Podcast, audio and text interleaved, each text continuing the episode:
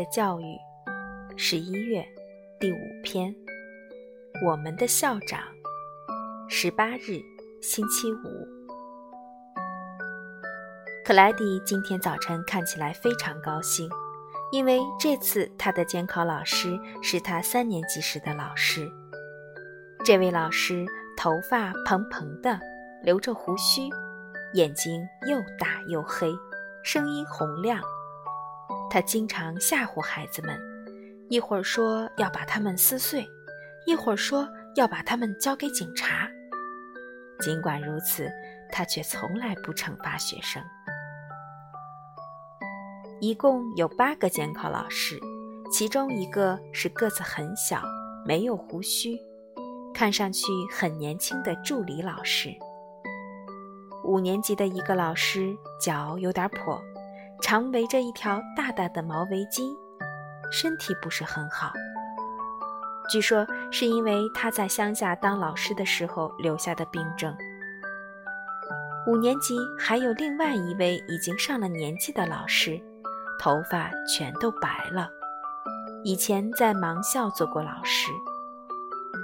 此外，还有一位戴着眼镜、蓄着小胡子、穿戴整齐的老师，人们经常叫他“小律师”。因为他一边教书，还一边钻研法律知识，最终考取了律师证书。和这几位老师不一样，教我们体育的老师是一名转业军人，据说他还打过仗，脖子上至今还留着一块伤疤。最后，重点介绍一下我们的校长先生，他个子高高的。光头，戴着一副金边眼镜，胡须很长，一直垂到胸前，有点像圣诞老人。他经常穿着一身黑色的衣服，扣子一直扣到下巴那儿。他对学生们非常和蔼，如果有人犯了错误，进校长室的时候都会非常害怕。可是校长从来都不发火，他总是拉着学生的手。耐心地给他们讲各种道理，告诉他们不要再做错事，并要他们保证今后一定要做个好孩子。所以，学生们离开校长室的时候，总会觉得无比愧疚。我们敬爱的校长先生非常辛苦尽责，每天早晨他总是第一个来到学校，等着学生们的到来。或听听家长们的意见。放学以后，老师都回家了，他却还待在学校附近巡视，为学生们的安全担心。每当看见校长出现在街角的时候，那些正在玩耍嬉戏的学生就会突然静下来，立刻逃向四面八方。这时，校长总是露出微笑或者悲哀的表情。听我母亲说，校长的儿子在当志愿兵的时候不幸死去了。从那以后，就很少再看见校长笑过。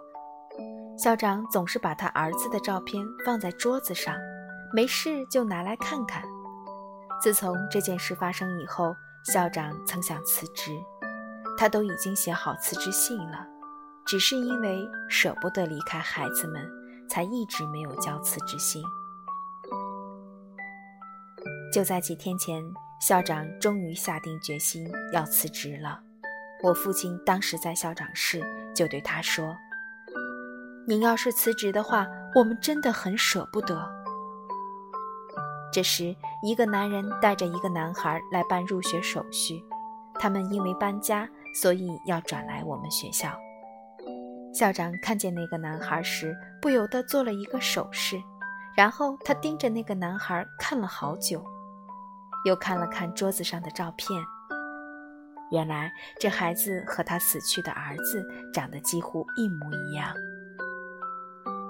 校长缓过神来说了一句：“好吧。”就写下了那孩子的名字，让这对父子走了。您要是辞职的话，我们真的很舍不得。”我的父亲又说。令人意想不到的是。校长拿起辞职书，把它撕成两半，坚决地说：“我不辞职了。”